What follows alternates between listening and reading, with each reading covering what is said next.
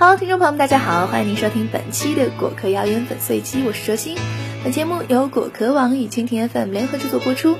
喜欢的话，你也可以点击屏幕上的红心添加收藏。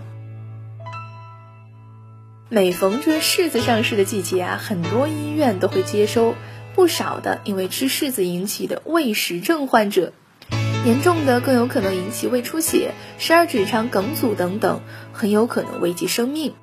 所以呢，医生也提醒大家，柿子中含有大量的鞣酸，务必不要过量食用或者是空腹食用。那事实情况真的是这样吗？流言呢，其实基本是属实的，但是我们在这里呢，还是要弄清楚，导致胃柿实的因素大致有以下这么几个。首先，第一个就是有涩味的，也就是未熟透的柿子，这样的柿子里面含有大量的鞣酸。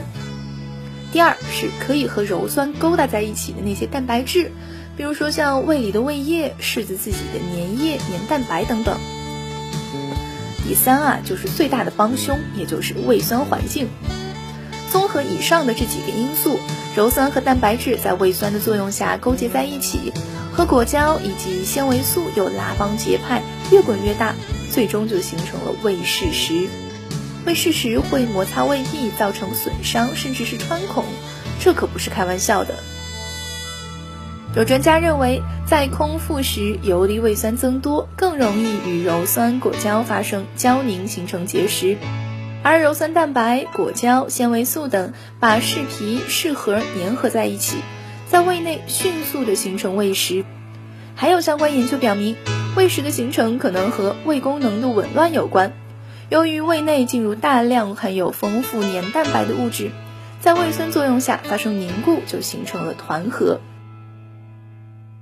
所以在这里要给大家辟个谣：空腹吃柿子并不一定就会得胃食石，只是啊，相比非空腹来说会更加的容易一些。